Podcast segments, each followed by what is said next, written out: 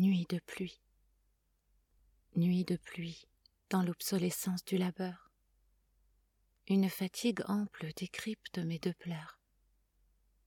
Vent doux de printemps sous l'écorce des paupières tremblent les chants d'oiseaux, les chants stridents des pierres.